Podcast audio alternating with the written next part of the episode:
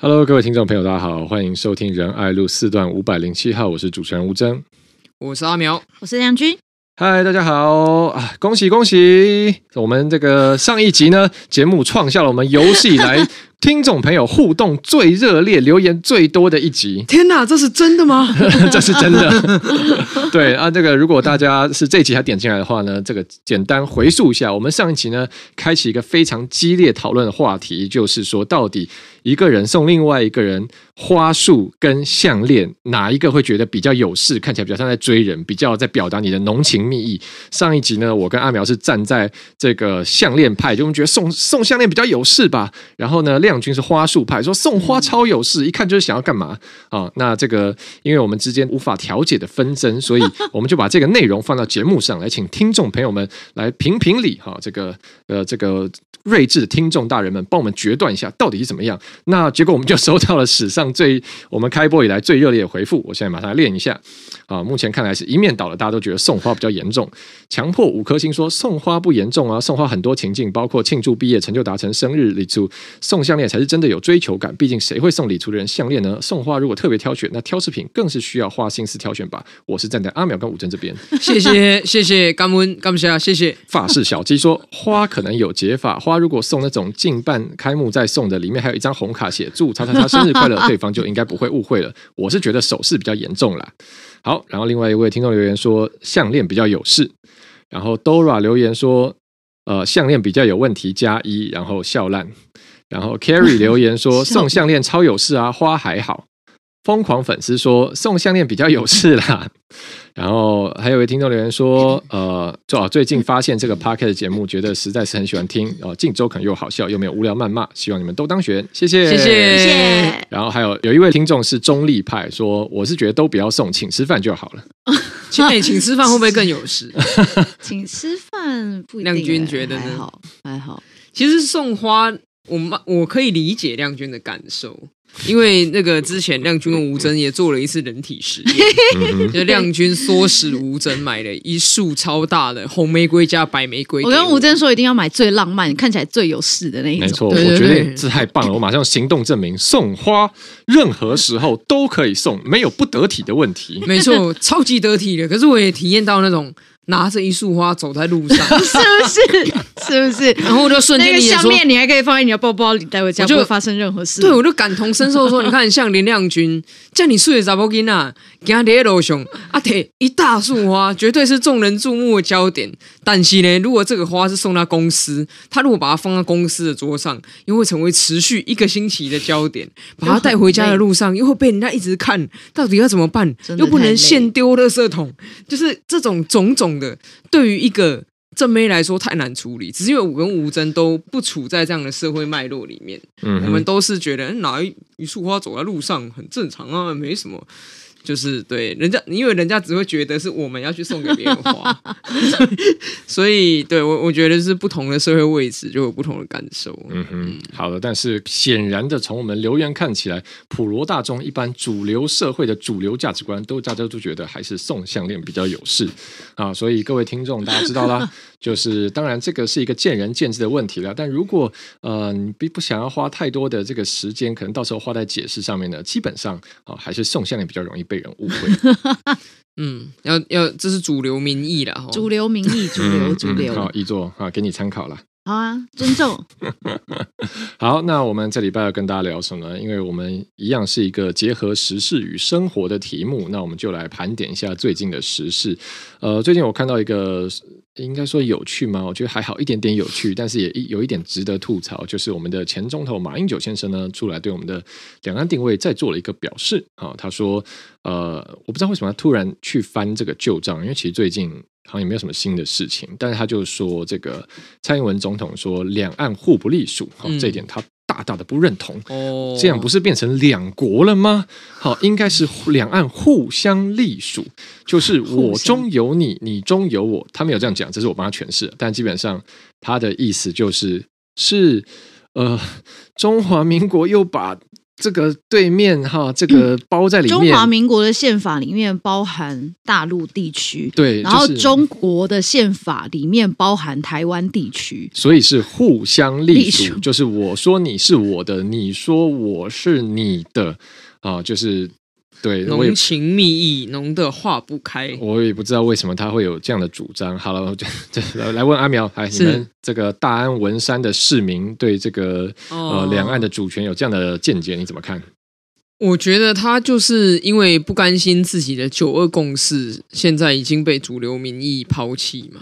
嗯，因为他做他做了八年的总统，当然也觉得自己要有一个历史定位。那李前总统好，他任内留下了这个两国论、特殊国与国关系嘛。然后阿扁总统在任内主张说一边一国嘛。嗯哼，一开始是四不一没有啊，后来变一边一国。啊，那他的任内呢，就是走九二共识嘛。那现在蔡总统呢，就是中华民国台湾跟中华民国台湾与中华人民共和国互不隶属嘛。嗯哼。那当然，这东西很显然的就是把马英九的九二共识扫进了历史的垃圾堆。是。所以他现在要跑出来一而再再而三的用前总统的身份讲这个，我觉得是因为他在顾他自己历史定位啊。只是我觉得他讲的这个东西基本上。很难获得人民认同，是因为他也根本就违反了一般人的生活常识。嗯哼，什么叫做这个两岸互不隶属是错的？两岸是互相隶属。那、啊、如果是互相隶属，就等于你在上面，我也在上面，嗯、那就没有人在下面。那那到底就是这这一整出到底是什么？就我觉得这个对于一般人来讲，根本就是。就是说，呃，在一间公司里面，啊、呃，这个没有人是老板，没有人是员工，没有人是上级，然后没有人是被管理的人。那那这是一个什么样的状态？就是说，哦，大家都是共同创办人，哈，就像这个最近大家在讨论 共同创办人是什么意思？好，大家都是共同创办人的状况下，你要去怎么样去解释说，我们现在用不同的宪法？不同的生活方式，有各自的军队，有各自的货币，有不同的护照，有各自的边境管理。这些事情，你到底要怎么样去诠释它？就变成你的理论跟大家实际上的生活是完全断裂开来的。嗯哼。那所以这种说法就有点像是说，嗯，我们相信世界上真的有圣诞老公公，然后每年得到圣诞礼物都是这圣诞老公公送给我们的，就是 它是一个幻想，它是一个幻想。那。你说哦，呃，宪法中我们这边啊包含大陆地区，然后匪那边也包含台湾，这是加戏的吗？就是如果是这样子的话，你说长期处在一个违宪的状态之下，那马英九你过去当总统的时候，难道你是主张反攻大陆、解救同胞、收复失土、光复我中华吗？就。很显然，你的作为也不是这样嘛，嗯、所以你的这套理论不仅跟现实生活也兜不起来，然后跟你在当总统的时候作为也兜不起来。那你你现在已经都不当总统了，都已经是前总统了，顶着前总统的这个头衔出来四处演讲讲这个，我觉得，我觉得其实可能也嗯有失前总统的格调。嗯嗯老实说，马前总统在做总统的时候。我也不记得有这个，比如说李前总统也出来经常呛他说：“嗯嗯嗯、啊，你讲的是错的，你讲的是什么？”就是当然，李前总统他会有受访或是转述的一些简短的言论，嗯、哦，可是他不会说就是这么样的去呃挑战哦现任总统的这个国家定位论述，毕竟。现任总统其实是代表着最近一期的总统大选的民意，嗯，嗯，我觉得这民主政治里面就是这个样子。那你要去讲说蔡总统的论述是错误的，然后用这样子就讲啊，这个两岸互不隶属是错的。那我我觉得在前总统的言行分寸上，可能还是要注意啊，因为毕竟我们是受到中国的威胁啊，中国不时要威胁我们，甚至用武力来侵略台湾。的这样子的一个状态里面，那前总统你公然的说啊，我们跟中国就是互相隶属啊，我们本来就是在一起的，本来就是一家人，嗯、那你就只是又在国际上面哦，国际上面看到会觉得说啊，你看这个台湾的前总统也认同说，台湾跟中国的问题是内战的问题，嗯，是内战的问题，所以国际上不用介入。而在现在两岸之间哈，这个。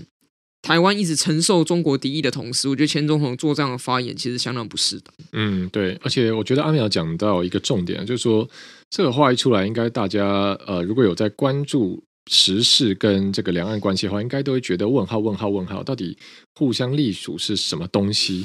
我刚刚想到一种可能的解答啦，就是说，哎，就是两岸就包含这个台湾加上中华人民共和国，其实我们是一台共享汽车 啊，就像 WeMo 一样，早上是你骑，然后下午是我骑，哦哦哦，这样就有互相隶属，共享共共共享的概念啊，但是这其实蛮莫名其妙。这个是我家，这个也是你家，所以你家就是我家，全家就是你家，听起来超不对劲。你家就是全家，但问题是，最终事实上我们是有主权问题的嘛？那不然，如果你真的说互相隶属，而共济一天到晚来扰台，为什么呃不这个理论上也把隶属于我们的这一些战斗机叫它不要飞过来呢？对不对？所以我是觉得讲这话是很完全无视于现实，很阿 Q 也很逃避的做法。那亮君怎么看呢？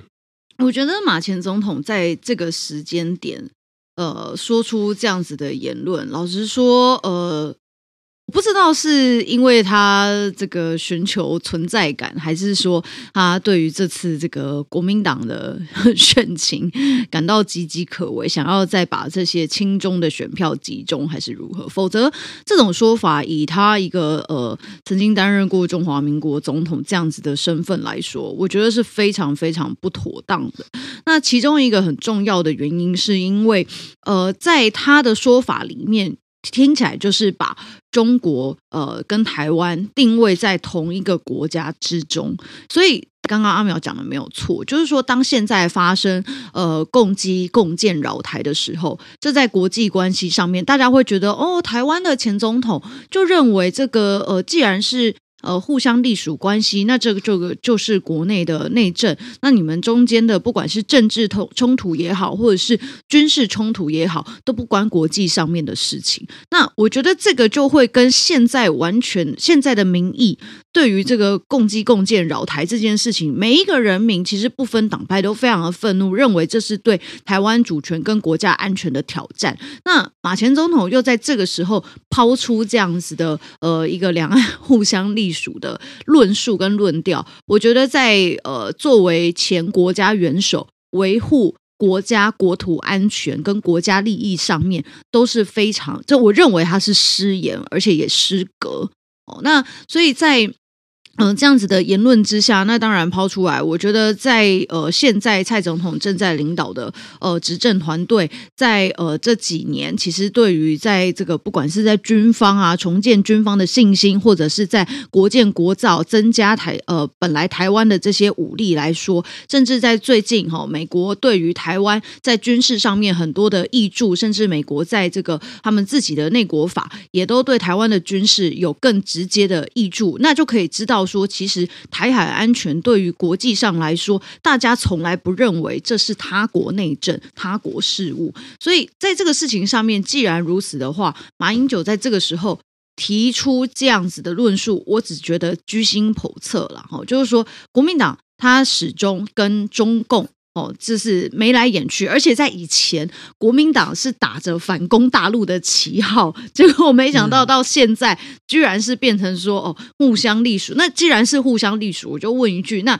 那请问现在，请问马前总统现在的立场是，那我们台湾现在应该要反攻大陆吗？如果说呃，认为大陆地区是中华民国的一部分。的话，那现在我们对呃大陆地区应该要采取什么样子的行动，对不对？在过去他执政的八年。他跟中共是互相的这个呃欺压自己的台湾人民，自自己矮化台湾的主权。你不是站在说哦，我现在中华民国，那你这个中共是当时是你把这个大陆地区抢走了，所以我们要收回失土，也不是嘛？所以你的立场就变得非常的奇怪，非常的诡异。所以你要说互相隶属，所以你也认同中国说台湾是中国的一部分。这不是很奇怪吗？就是你只会有一种认同，你怎么会认同自己的这个说法，然后也去认同中国的说法？这是有点人格分裂的双重认同，双面谍的概念。摄影师，摄影师。什么东西？因为这就是那个啊，之前马前总统在留学的时候，不就也是有被有被一些留学生对指称说他有两种的这样的身份，对，有工作也有学生这样子。嗯，对，所以我就觉得说，你你讲的很对啦，就是他是他是一个很分裂的状态。对，嗯，好的，但我相信，我觉得他这番话，我不太知道。国民党现在有没有去做附和？我想他们应该也没有做 follow。但我是觉得，如果要否定两岸互不隶属这件事情，国民党确定吗？要想清楚。好了，这个是呃马英九他最近讲的，我们需要以正视听一下。那不过因为今年呢是这个地方的大选嘛，距离我们的县市首长还有呃里长、市议员的投票，今天还剩下五十四天，所以其实也非常的接近了。那我们今天来 follow 一下最新的选情。呃，我这边抓了两份最近的民调，一份是新竹市的，一份是台北市的。呃，就最近这个社群上面关注度比较高的。那新竹市这份算是蛮近的，这是呃亚太精英交流协会做的民调，在这份民调里面呢，新竹市的选举啊，市长候选人现在以民进党沈慧虹以三三点五趴的支持度是领先第一名，第二名是高虹安，民众党的候选人三十点四啊，其实蛮接近的。那再来国民党的林根仁十九点二啊，就相对比较有距离，同时还有大概十七趴的选民是无意见跟还没决定。好，这是新竹市的部分，第一名沈慧红，第二名高虹安，第三名林根仁。那在台北市的部分呢，最近也有一份民调，那这份民调是呃汇流新闻网做的，调查时间是九月十六到九月十九。在这份民调里面呢，蒋万安是以二九点六啊排名第一名，那第二名是无党籍的黄珊珊二十八点二，那陈时中是来到了第三名二十五点六的位置。哦，不过这个是汇流新闻网近期做一份了，但台北市的选情相对焦灼，其实同时还有好几份民调。那呃，其实三个三个候选人距离都蛮近的，所以算是一个比较焦灼的状态。好了，这个是最近选情的变化。那其实呃，市长大选一直都是话题最多的部分嘛。从前阵子呃，包括说蒋万安的这个身世之谜，大家有很多讨论。那到近期高虹安，呃，从我们节目之前有聊了，他引发这个学历之乱，然后大家开始站。呃，对，针对这类事情大战，到底有没有歧视啊？那到现在，呃，他这个最近他也持持续产生很多话题，一个是他出书面试郭台铭，哦，里面分享了他跟。郭董互动的种种小细节啊，郭董怎么吃东西屑屑掉到衣服上？哈，这个样子。霸道总裁反差萌。嗯，对，我想说，哎、欸，奇怪，不是 不是高红安要选市长啊？怎么里面出一本书，里面都在讲郭台铭？是之前郭要选总统的时候出的啊，是那时候出的。嗯、那最近大家拿出来讨论。好，然后那个另外一件事情是高红安呃，在他的一个活动上面有去指控说这个。呃，网络粉砖这个大概比较偏绿营这边，对他产生铺天盖地的攻击，然后做了一个排行榜，好，第一名是林律师，然后第二名有谁谁谁，然后我就看到这些粉砖，大家都很开心，然后就也有人觉得有一柱之憾，怎么没有被点进去？这样，那这是最近选情的发展了。不过我。今天是看到，呃，应该这两天看到社群上、在脸上也有一种有趣的说法，是这样的一个说法，大概是比较表明说，哎，他们是比较靠近中间选民这样的立场。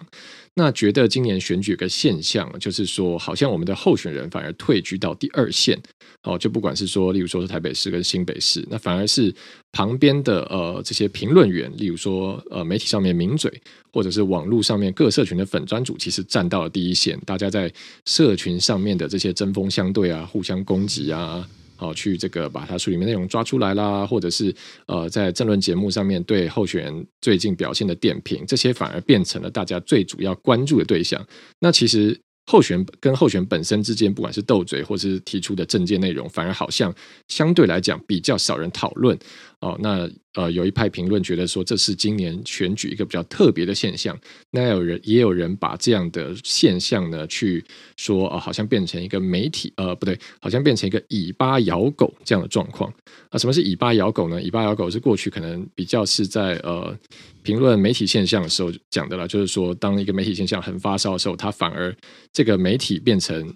超越事件，它变成回头，本来是针对事件的报道，但是这个报道回头过去影响它的事件，啊，大概是这样的意思。那也有人觉得说，哎，今年选举好像有点反客为主，评论员好像反而是变成第一线的这个这战士，那我们候选人好像反而退到第二线。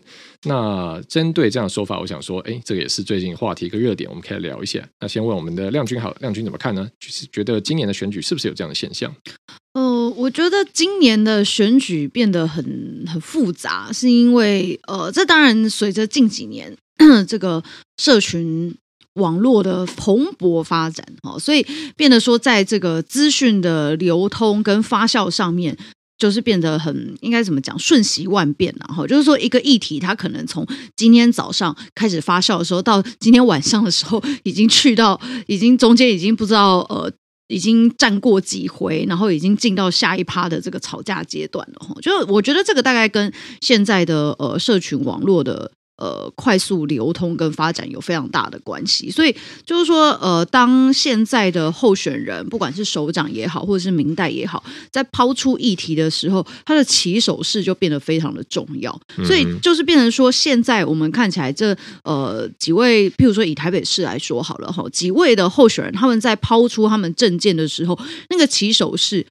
有没有？有没有对？有没有正确？或者是在刚开始所引发的政治效应，到后续这个候选人的团队有没有呃，这个在公关上面有没有顺利的去排除这个呃相关的公关危机，或者是去进一步解释政策后面的含义，就是变得非常重要。就是你要非常明快、快速的去解决这个呃在政策发布之后所产生的效益，或者是失言之后所引起的风波。那我觉得这三位候选人，其实我认为啦，哈，就是。以我来看，我会觉得说，都还有很多在在努力的空间。然后以蒋万安为例，当时的这个呃呃什么搭公车预约哈，然后后来呃陈忠前部长哈这个影片哈引这个呃公测的影片哈引发大家的讨论跟热议。那黄珊珊她在这个近邻碳排上面哦，它包含引用的数字就是彻底错误。那个其实他在现场在在。述讲述这个政策的时候，他第一应该是第一秒钟就会知道。以他作为副市长三年的时间，他应该第一秒钟就会理解到说这个政策的呃本来的论述是有问题的。那我觉得像这样子的一些发展，包含说蒋万安针对他自己的身世之谜，他到底要怎么去应对进退？这个其实，在三个候选人的团队在各自面对这些政治事件跟公关危机的时候，都不够第一时间由团队本身出来回应，而是由他呃。呃其他的怎么讲？就是说他的应援团队啦，应援者，哦，就是说不管是呃其他的民代也好，或者是呃支持特定候选人的名嘴，或或者是指定支持特定候选人的粉砖，那去做回应。那在这个时候，他当然就会引发更多其他的呃效应嘛。就是说，如果你当然是一个官方回应定调，那我想大家就会很清楚说，哦，今天这个候选人对这个事件呃的看法统一的论调，我决定这个这个事件确实有。呃有误哈，然后我们要怎么做？所以我们会怎么修正、怎么检讨？就是在第一时间的时候，你就要很明快的来回应，就是网络上也好，或者是媒体上对你的攻击跟批评。我觉得这件事很明快做得出来的话，大家才能够呃比较能够快速的回到选举的正轨跟主轴。那我觉得在这次的选举当中，就出现了非常多好几次，最后都亏灰，然后会变得很像是呃在。媒体上面互相吵架，或者是说在社群上面哦、呃、出现这个你说你的，我说我的，各说各话的阶段。所以我觉得在这次的选举里面，就会变成说，因为这样子混乱的口水战，以至于大家对于这次的选举会觉得非常难看，然后选情也变得非常冷。所以我觉得说，在呃选举里面，然后在每一次的选战里面，还是回归到政策去做讨论，因为作为政治人物，其实就是要负责任的告诉大家说。过去我们做了哪些事情，做了哪些努力，然后呃有哪些成绩单，哪些我们承认我们做得不够好，我们接下来还要做哪些事情，让我们的城市变得更好？那这个其实是一个负责任的政治人物该做的事。然后呃回归到我们的政策去做讨论的时候，负责任的告诉大家，那这才是一个大家所期待的。当然，我们都是说要正面选举，正面选举，但是呃。我们所看到这一次的选战里面，比较多都还是充满负面的口水战。那我觉得这个其实也对于像呃我们这样子。嗯，很努力在地方耕耘，然后在政策上面做很多深入研究的呃民意代表或者是候选人，其实对我们来说就会选得非常的辛苦，因为变成说大家的焦点全部聚集在呃今天又谁跟谁吵架了，然后现在的议题放在论文上面，放在学历上面，还是放在身世上面，这些事情呃证明了他的学历是真是假，证明了他的身世是真是假，究竟对我们整个城市或者是我的生市民的生活有什么样正向的帮助跟提升？就是我觉得这对市民来说会觉得非常的厌倦、厌烦，然后以至于他根本不想要关注这一次的选举，甚至他最后不愿意出来投票。那我觉得这对我们这样子，呃，每天。很努力的去呃改变这些目前哈、哦、城市充满困境的地方，然后一步一脚印的去呃面对我们每一个选民对我们的期待。我觉得对我们来说，其实就是真的会有点吃亏，也变得很辛苦。嗯，因为其实每一次的大选，每两年一次了，就是从中央到地方大选，其实氛围都很不一样。但确实是这几年下来，我们看到说呃整个社群的变化非常快速的，那包含说过去可能。网络上面新闻媒体啊，甚至部落格文章，还有比较重的比重。那到现在这些东西也持续逐渐的消退，而是我们社群媒体上面的这一个发展又占了更重要的位置。但因为社群的机制是一个同温层的机制嘛，它有演算法，所以其实到现在也容易变成说，哎，有点像是不同的认同之间就很直接的认同，互相的碰撞。那在这里面呢，要去进行一些呃关于整个共同的呃公共政策讨论，其实相对来讲也是比较容易被边缘化的。所以就像刚刚亮君讲到的，会有一些呃评论或者有人担心说，哎，这样子一个常常直接推到底是大家不同的意识形态之间碰撞会不会让中间选民觉得厌烦，或者是说他们最后就不想出来投票，而导致今年选情最后会比较冷的状况？阿苗会有这样担心吗？我自己是确实觉得今年选情比较冷啊，我不知道你们觉得怎么样，嗯、但是我觉得有两个层面来，一方面是因为疫情的关系，所以现在呃候选人也比较难办这种大型的群聚的活动，所以这种所谓选举动员的热情没办法被激发出来。二来就是。嗯，候选人自己本身也很难接触到民众。像我们现在去传统市场跟大家打招呼、嗯、拜票的时候，这个人潮跟以前相比，我觉得应该真的有少一半，嗯，少了三分之一到二分之一左右。所以在这样的状态下，既然候选人更难从这个面对面的状态去接触到选民，就会有更多人去仰赖这些网络上的东西。那可是我觉得，这就是这个 吴峥刚刚讲这个尾巴咬狗。实际上，我觉得网络上带来的效应。更像是会让狗一直在追自己的尾巴，嗯哼，就是那些这个媒体上、网络上的这些有流量哈，流量密码，嗯，啊，就是可能是尾巴，然后狗就会一直追着这个流量密码，试图去攫取更多更多的流量，因为它可能觉得啊，这现在这是透过网络跟传媒是比较能够接触到选民的方式，可是狗追尾巴造成的结果就是一直原地打转。那我我想这也是为什么很多的。对政治比较没有那么热衷的一般的民众，看到今年的选举的时候，会觉得为什么都在原地打转的原因。好，那当然有些事情是知易行难的，讲来简单，做来难。哦，简单来讲，陈世忠先有讲嘛，新桃俩好定啊，这讲起来很简单，但是你要如何真正心头俩好定啊？其实我觉得太多的候选人自己本身都不见得能做到这样子。好像呃，这个呃，我我就以陈松为例好了，他最近可能受到一些这个外界的质疑，造成他受到了一些这个民调上面有起伏的相关的影响。但其实这些质疑跟这些风波不需要缠绕他这么久哦。比如说，这个有有些人会讲说，哎。这个呃，喜欢谁谁谁就投给陈时中，支持陈时中就是支持某某人。好，这个某某人大家可以代换成很多人啊，他自己去代换。啊，可是实际上面对的这一些，其实它都不是选举的重点。选举的重点应该是政策、政见、政绩。这三个核心，那你这些其实是你的对手设计了一个 slogan 要扣到你的头上，嗯，好，就是你的对手设计的这个要扣到你头上，然后让你在这个坑里面一直打转，会出不来，然后连带的造成你的政见、政策跟政绩全部都出不来。所以这个时候，如果说行讨了后，等下的意思就是告诉选民说，投给陈时中。就是投给陈时中，嗯，哦，你盖给陈时中，那不是盖给任何其他人，就是盖给陈时中。那喜欢陈时中的人都可以投给陈时中，就是这样子。嗯，其实这一题的答案就是这个。那可是如果有的时候呢，你跟着这个议题的脉络走呢，是去解释说啊、其实呢，这个呃选举啊，不是去讲说喜不喜欢任何人啊，那这些其他的事情我们也没办法控制啊。然后这个呃喜欢他的人可以投我，不喜欢他的人也可以投我。虽然讲的在道理上都没有错，可是对于想要追逐流量密码的媒体而言，他不会去完整的呈现你的一整个论述。就我觉得今年的选举已经有一点，嗯，反正他就是选举了哈。那所以过去呢，指挥官所习惯的每天下午两点开记者会，然后所有各家媒体都会给他直播个二十分钟，然后让他讲完他想讲的，讲那些议题，然后总是掐了最长的掰让他去讲的。这个现在已经不是这样的情况了，就是他必须要去精准的回应这些尾巴的议题，他才有办法去呈现那些他想要呈现的主题。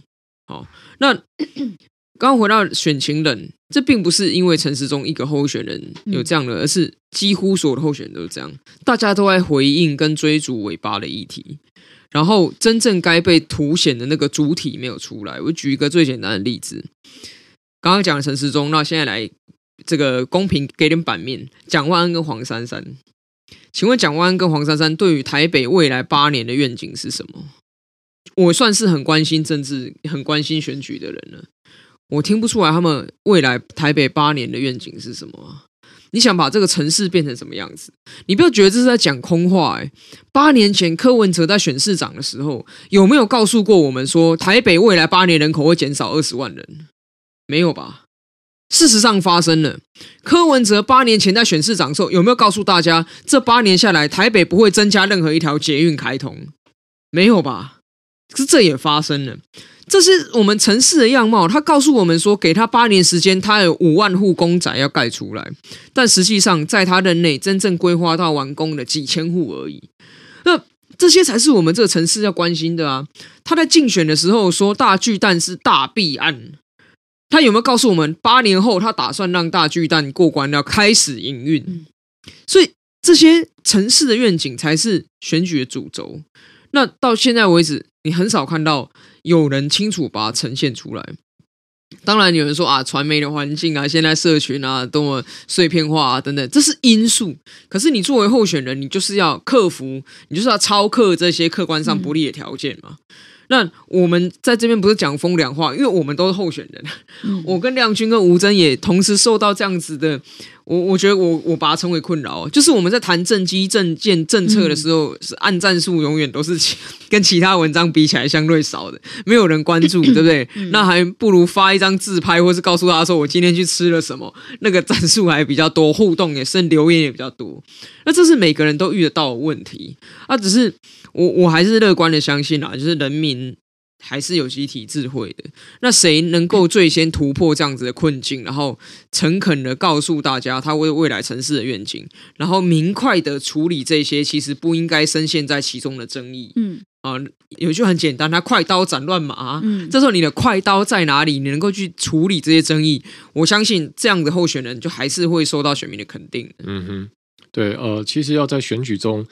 创造议题或者说引领整个议题框架设定，真的不是一件容易的事啊。我印象蛮深，是二零一五年的时候，我在当林场佐的竞选总干事，然后因为我们都是选举新手嘛，包括 Freddy 也是，所以那时候我们去请益了很多呃这个政坛的前辈。那那时候拜访到一位是选战经历非常丰富的人，他就有传授一个经验或者说一个心法给我们，就是你不要去跟对手的议题。嗯，那这件事情。大家听起来说对，当然我不要跟别人提，但问题是，你真的要去做到很难，因为因为很多时候对手会。例如说攻击你，例如说哦，林亮君今天才早上出门才要大便，好，那你这时候第一时间 当然会是马上想要澄清啊，没有没有，我鞋子超干净。啊，你看没有吧？哈，乱讲话，对，但其实这时候你就上当了，因为为什么呢？就是各家媒体都会播出林亮君鞋底的大，没错，这个前面解释说，因为你你每回一次，就像刚刚讲，你是在绕在这个里面打转，那最后变成说。你就是其实你去回应、你去否认、你去澄清的时候，对手已经成功了，因为最后新闻出来会是林亮君跟大便这两个东西一起放在标题。那对，对不起啊，拿你来举例。对，那所以其实，但问题是说，你也会担心说不回应，那会不会真的有很多人觉得我踩到大便？所以其实要怎么在这里面又不要让大家相信，呃，可能对手对你做的不实指控，但是也不能陷入到对手设定的议题在里面。其实真的是也需要需要团队，需要幕僚，需要智慧。嗯，好，那我想这是其实刚刚来讲，也是我们呃现场三位哈，或者说今天今今今年很多的候选人，大家都要面对的一个课题。好，那呃我们还剩一点时间，那其实最前几天呢，还有一件这个我觉得也是蛮指标性的事情，新闻讨论度没有很高，但我觉得对呃台湾的对我们。一小撮人有指标性，我觉得对台湾的政党政治发展来说，其实是一个值得观察，然后也蛮有指标性的事件。就是呃，上个周末，时代力量在内湖南港的候选人陈志明，他举办了他的呃竞选总部的成立大会。那在这个大会上面有邀请到呃前台北市副市长黄珊珊来为他站台。那然后当然也有请到这个时代力量前立法委员黄国昌。那耐人寻味是说，哎，好像在这一场活动上面，我们看到说有点像是黄白汇流这样的感觉，因为包含这个黄国昌他在致辞的时候，其实是有提到说他不是台北市民，但如果我是台北市民的话，我的这一票一定投给黄珊珊。好，那这个普遍被视为他一个他很直接的表态嘛，就台北市长的这三个候选人，他挺黄珊珊。好，那黄珊珊自己后来在发文的时候也强调到说，哦，这个十几年下来，内湖南港第三势力不管蓝绿怎么嚣张就是只有他一席啊！过去他当议员的时候，那他相信第三势力板块已经成型，绝对是可以这个把柄做大。好，那其实他的论述方向大概就这样了。所以就是哦，陈志明很优秀啊，他的子弟兵呃，民众党的候选人陈佑成也很优秀啊，一起加油这样。所以大家会感觉到的。这个方案说，哎，那这个是不是时代力量跟民众党现在要开始有一个更紧密的合流或者说合作了？好，这是一个蛮指标性的。那我们这边也平衡报道一下，因为时代力量的党主席陈椒华委员也有在现场啊。那后来他应该是有透过呃受访或新闻稿有回应说，时代力量在台北市长候选人这一个这个议题上面还没有做好内部决定，还没有正式表态啊。这个是。黄国昌的个人行为啊，所以不能直接连接党。这个是陈椒华委员的回应。那来亮君怎么看呢？这个我们呃，我就直接讲了，因为当然我们过去自己也是时代力量成员嘛，所以谈起来这个话题一定是呃有一些敏感的地方。但我觉得我们也不要，我们在这边也不带入个人的情绪或我们太多的主观的评论。我们就是很单纯以一个呃市民，就是所有人都看到这些公开新闻、公开资讯的角度。那毕竟。如果说我们不关心第三势力的发展，我觉得也是骗人的，因为我们过去自己投入这么深，那现在也还是在等于是希望在这个一个新政治这个方面持续的去努力。所以，那亮君怎么看呢？就是会不会觉得，呃，时代力量跟民众党现在有了正式合作的一个契机？呃，时代力量在。二零一四一五嘛，一四成立，一五成立，一五成立嘛，所以它其实是延续三一八学运之后很重要的一股政治能量。那当时哦，其实我我跟吴峥之 之前有代表时代一样参选嘛，所以我们当时的想象是认为这样子的一股能量，它可以呃成为台湾在政治版图上面新的一块势力，然后不管在。政策上面哦，引领更进步的方向也好，或者是督促最大的本土执政党哈，本土政党民进党督促他继续往前进也好，我觉得这都是一个非常重要的能量。但是，就是当然随着这几年的转变，我觉得大家都会呃心里有非常多的遗憾，然后我自己会是这么。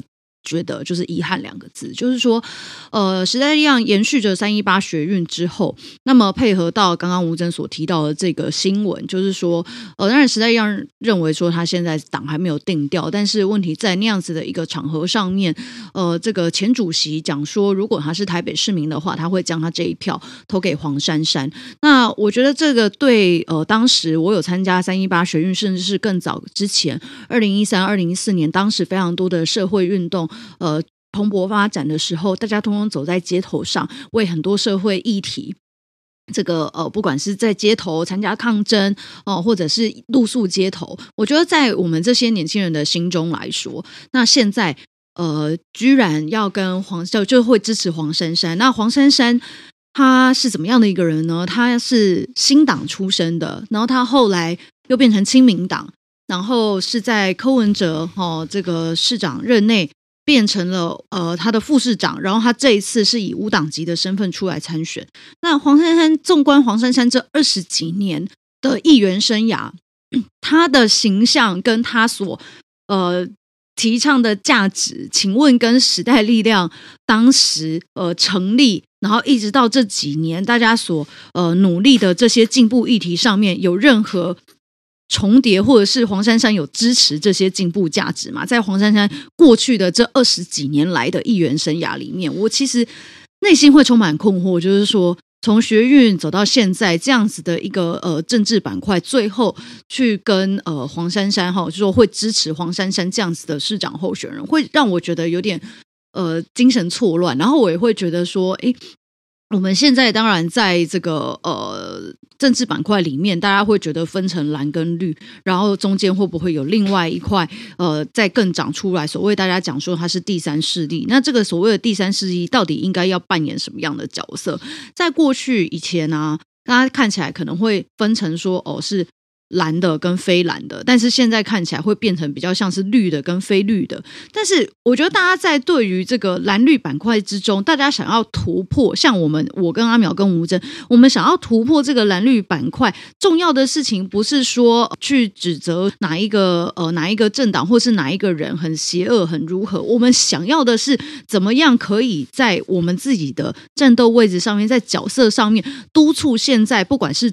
城市的执政党也好，或者是国家的执政党也好，我们都要扮演一个好的在野党，而不是只有提出批评。我们应该要给予更多具体的建言，然后督促他们再去更往前进。然后，我觉得这才是比较重要的事情。那但是，我觉得从时代力量大概呃这几年下来，当然还是在议题上面有一些努力。可是问题是在台北市长这样子的呃一个重要的选战之中，呃，他们认为说他们。所主张，呃，黄珊珊是一个好的人选。那我觉得这件事情现在在我心里是打上了一个非常大的问号。就是这几年感觉有点，就是呃，在进步议题上面的努力，感觉就是说，呃，跟相应到现在的这个副呃市长候选人身上，我觉得对不起来了。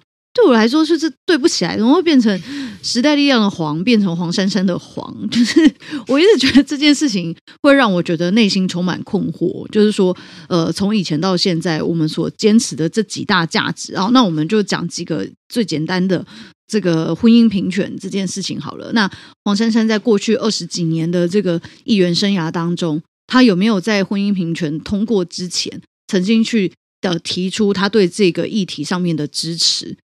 那我我觉得像是这些东西，其实都是可以去检视的。那他对国家的立场是什么？他如果加入新党，那他当时是以新党的这个身份出来参选市议员，后来又加入亲民党，那他到底对台湾的主权的立场又是什么？这跟时代力量的核心价值有相呼应吗？那我觉得这个事情就会一直让我觉得非常的错乱。我觉得内心是有很多遗憾了。嗯，对。那我想这件事情其实大家都可以去观察他接下来发展。那柯文哲呃，其实也有受访对这件事情做回应。那柯文哲说很好，当然好，就是要选市长嘛，最好所有人都来支持，欢迎所有人支持。如果激进党今天要来支持黄珊珊，要支持柯文哲，这是民众党，他也很欢迎啊、呃。我想，当然选市长是希望越多人支持越好了。不过呃，激进党是马上有跳出来说不可能哈、啊，就是那我们来问一下社民党的苗博雅，来柯文哲说、嗯、欢迎大家都支持他，呃、你这个社民党议员要不要支持一下？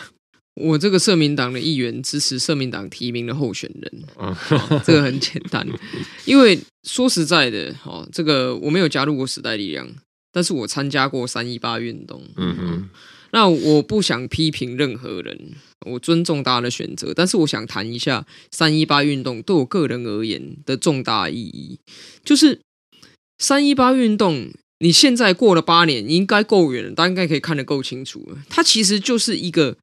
保护台湾、保卫台湾、防卫中国的侵略的一场社会运动，就是台湾的所有社会运动里面，在解严以来，你看到性别运动、环境运动、农民运动、劳工运动这些种种的，那到了三一八的时候，是一场最大而且最正式的告诉全世界说，台湾不想要被中国管，台湾不想要被中国并吞，所以对于中国的政治渗透，我们已经受够了。我们要停下中国的政治渗透跟以商逼政这样子的一个路径的侵略。好，那现在看来，既然是这么清楚，三一八运动标举的就是反政治渗透、反中国侵略的一个运动。那对我而言，这就是所有人你要谈三一八之后的进步政治不可或缺的。你不可能说我承继了三一八的路线，我谈三一八之后进步政治，但是我完全不去谈如何保卫台湾、对抗中国的侵略。那在这样的前提之下，对我而言，所谓的进步力量，政治上的进步力量。你说最进步是一百分，然后最反动是零分。政治上的进步力量，你要有六十分及格的时候，你就一定必须要具备你是保卫台湾、要对抗中国侵略的这个元素。哦，现在有很多人网络上会酸说啊，抗中保台就要投吗？啊，抗中保台还不是烂死了？你要想清楚这个逻辑关系。你要抗中保台的时候，你是取得了六十分及格的资格，但不代表你一定是八十分、九十分或是一百分。你还有其他的进步价值在往前叠加，比如说，OK，你清廉，你在意环境，然后这个呃反贪腐，然后在意劳工，在意性别平等这些等等的，你会往上加。可是你如果没有保卫台湾、对抗中国侵略这个元素的话，你是六十分直接扣掉。那对我而言，这样子任何一个候选人，不管他是什么党籍，有党还是无党，他都不会，我都绝对不会把他称为进步力量。那台北市好了，现在你要选市长，三分天下，三强鼎立，支持黄珊珊的市民也是有，啊，人数也不少，这我承认。支持黄珊珊，你有很多理由嘛。哦，比如说哦，我们支持当过二十年市议员又当过两年副市长的人来主持市政，因为我觉得他对市政最熟。OK，这是一个理由。然后或者是说，哎，我就是希望台湾的首都可以有一个女市长。OK，这也是一个理由啦。但是你去讲说哦，因为他是进步力量，所以我支持他。我觉得这个是把进步力量这个词的呃狸猫换太子，偷天换日。黄珊珊过去从政二十余年来，她先是新党后还是亲民党，都是蓝的。请问进步性是什么？她支持同性婚姻吗？她曾经支持过任何一个？就是具有进步性的理念吗？还是他是在同性婚姻专法已经通过之后跳出来说啊，其实他内心也很支持。然后任何进步性的东西，等到大家流血流汗推动过之后，他跳出来说啊，其实我以前也是赞成这个东西。他的进步性是什么？你有论述过吗？就是你有没有讲过说哦，他过去比如说他也曾经主张台湾独立，他反共，结果讲来讲去，难道三一八过了八年之后？两岸一家亲也变成进步性的一部分嘛？黄珊珊是两岸一家亲呐，那所以，我作为一个三一八的参与者。就是我当然知道这个运动有很多的遗产，它有很多的 legacy，然后分散给这个不同的群体、不同的人。那你拿着这个运动的 legacy 作为你发展政治工作的一个资本的时候，可不可以不要把这个所有五十万人帮你灌顶、累积给你的资本，去灌顶到一个两岸一家亲的人身上？你就你可以讲说哦，我我觉得黄珊珊做人这三个人里面他最 nice，所以我支持他。这些其实我都接受。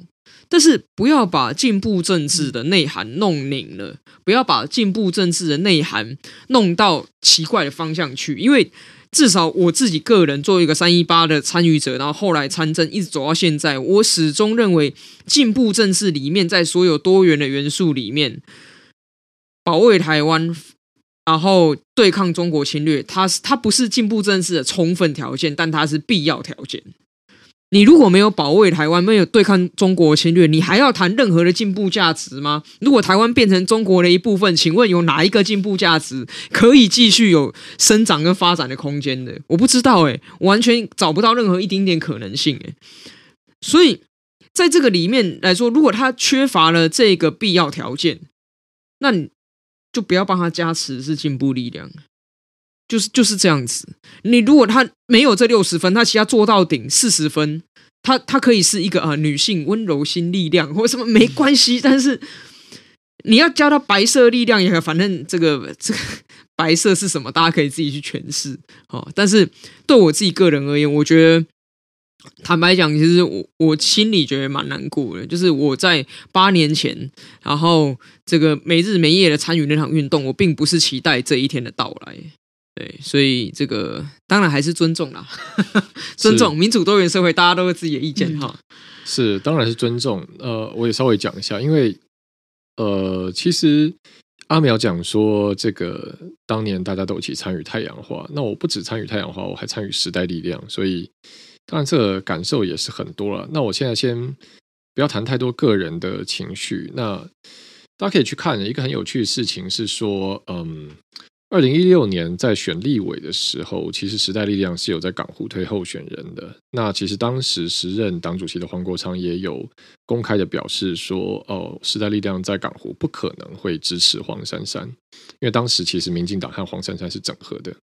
所以其实这是件有趣的事情。为什么在立委的时候你不可能支持这个人，但是他在参选市长的时候觉得这是一个可行的人选？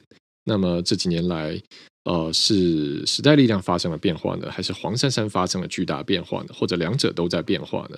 我想这是一个呃，我们只要把这个轨迹摊开来看，确实大家都会提出一个疑问的地方。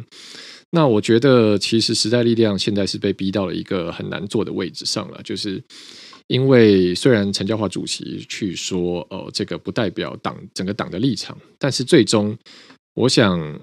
呃，时代力量如果最后要表态出一个立场的话，可能很难去去打脸这个国昌昨天的表态了，因为这是时代力量一直以来有的一个问题，就是呃，其实这么多人在党里面，这么多人把呃黄国昌奉为精神领袖，大概你很难去正面的跟他切割或者打脸他说过的话。那如果有人说哦，这只是一个个人的意见，他只是一个党员，他不代表这个党，我觉得在实务上大家也会觉得。可能很难说得通了，因为毕竟今年还是有很多候选人找他背书、哈看板合挂等等。其实他就是一个精神领袖的位置。那你说这个精神领袖跟这个党的立场是不相干的，我想这大概也很难说服人了。所以 是党主席坐在台下听，但是现场也鼓掌啊。是我们很直接的讲了，就是我想大家都可以同意，就是说黄国昌其实对时代力量影响肯定是比现任的党主席陈教化委员还要大哦。这个。我想，其实在我看来就这样了，这是我的判断。但我想大家应该基本上会同意吧。那我也讲另外一个我的判断是说，如果呃这是一个起点，是一个趋势，时代力量跟民众党或者说跟黄珊珊进一步展开更直接的合作的话，那我觉得呃时代力量距离这个关门打烊大概也不远了，因为。当然，呃，外界现在有媒体把这个定调为所谓第三势力合流，但很明显，现在民众党的这个不管是说民意的支持度，或或者说参选的层级，他们有推出市长候选人，现在都是比这个时代力量走在更前面的。那如果这个简单讲说大小合并的话，那大肯定是吃掉小。哦，所以，可能他在想象跟那个富邦银行并台北银行一样，小吃大，但还比较困难了。所以我想这也是一个，如果这个真的是一个合作起点往下走的话，我判断接下来会这样发展。所以这边跟大家分享，呃，三个我觉得可以接下来观察的点。好，我是想要把这个事情用文字整理写下来。那这边先跟大家聊一下，第一个点就是说，接下来。这个黄珊珊会不会继续跟时代力量在台北市其他市议员候选人展开站台与合作？因为其实士林北投会不会去站台？哦，其实这是一个很有可能发生的事情。因为今天，因为包括这是呃陈志明已经做出的表态嘛，已经有候选人这样表态了。那包括说黄国昌委员这样表态，就是说，哎，黄珊珊是台北市长一个很适合的人选，好，那很很值得支持。那所以接下来就来到那其他区的市议员候选人是不是也要支持呢？那黄珊是不是也要去加持呢？好，这是第一点，是不是接下来继续扩大合作？第二点是说，我觉得这个就进入深水区了。如果第一点发出发生的话，等于说这个合作进一步开始了，那其实对时代力量来说会产生一个危机，是说那那变成说是不是要通盘接受黄珊珊以及柯文哲的政治立场呢？因为黄珊珊毕竟是柯文哲的接班人，他是不会打脸柯文哲的。所以如果肯定黄珊珊，其实是这是等于有点像间接授权，你一部分也认同了柯文哲的这一些呃执政的，我们讲的包袱也好，遗产也好，包括说柯文哲的两岸一家亲，黄珊珊也是肯定的。那既然你现在肯定了黄珊珊，是不是等于也肯定了肯认两岸一家亲这件事情？包含说柯市府在大巨蛋上面的立场，从五大弊案变成哦、呃，这个不拆就是要赶快盖好，好，包括说设置岛开发的立场，好，等等等等。其实我觉得这是一个有点危险了，好像这个台北通，我们说一个授权开下去，后面全部通通 开通一样，啊，这是一个，我想这是另外一个第二个接下来值得观察点了。那第三个就是说，时代力量里面其他人有没有意见呢？我想这也是一个值得观察的地方，因为。以我个人的理解跟推测了，就是我相信昨天，呃呃，是昨天吗？就周末这个黄国昌委员的这个政治表态是没有去事先知会过时代力量内部其他人的。好，那因为这也是呃一贯以来这个状况一直发生嘛。因为可能对对于呃国昌来讲，他个人去做一样政治表态，不需要通过什么样的审查。那确实党里面也没有这样的制度。那但是。如果按照刚刚第一点、第二点哦提出的这些问题的话，那其实时代力量会有很严重的被吸收跟边缘化的问题啊，包括党自身的定位。所以时代力量内部的其他成员是不是可以去接受甚至背书哦？这样接下来发展呢？目前呃，陈椒华主席是说哦，我们还没有正式讨论。但是其实以黄国昌对时代力量这么大的影响来讲，你不正面切割，那其实就是默认了。所以我想这是接下来。呃，提这个大家可以去观察的几个部分啊。好，那我们今天呃，其实聊了 还蛮久的。嗯，那对这个，如果大家对我们的话题有什么样兴趣的话，也欢迎留言给我们。对，我们上一集得到了非常多热烈的留言回馈。那希望这一期虽然没有聊一些什么送花送项链，啊，希望聊时事的部分，大家也还是觉得我们内容有趣。好啦，那再来这个大概是我们今天 Podcast 节目内容。好，谢谢大家收听，那就请继续持续追踪订阅我们节目仁爱路四段五百零七号。好啦，我是主持人吴真，我是阿苗，我是杨军，我们下期再见，拜拜，拜拜。